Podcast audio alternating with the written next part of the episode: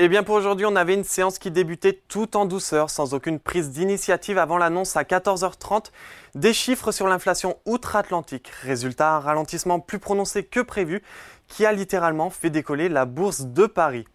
Les prix à la consommation ont ralenti à 3,2% en rythme annuel en octobre, contre 3,7% en septembre, alors que le consensus donnait une augmentation de 3,3%.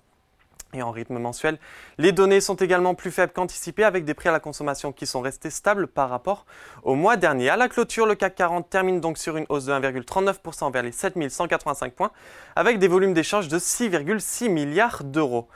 Du côté des valeurs en hausse, Worldline repart de l'avant avec une augmentation de 8,26%. Juste derrière, on va retrouver Unibail Rodamco Westfield avec une performance de 7,24% suivi de près par Alstom qui publiera demain ses résultats semestriels de son exercice 2023-2024. A l'inverse, sur les valeurs en baisse, Thales est en bas du tableau, le titre cède 2,16%, puis on retrouve uniquement Orange, Sanofi, Total Energy et Capgemini en territoire négatif.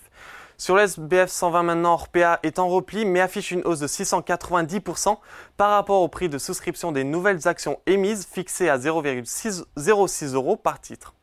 Sinon, en première position, Valeo se distingue avec une performance de 11,10%, suivi par Forvia, Voltalia et Eramet qui prennent plus de 8%. De l'autre côté, Clarion lâche 12,40% après avoir dévoilé un plan de refinancement de 1,5 milliard d'euros comprenant des cessions d'actifs et une augmentation de capital.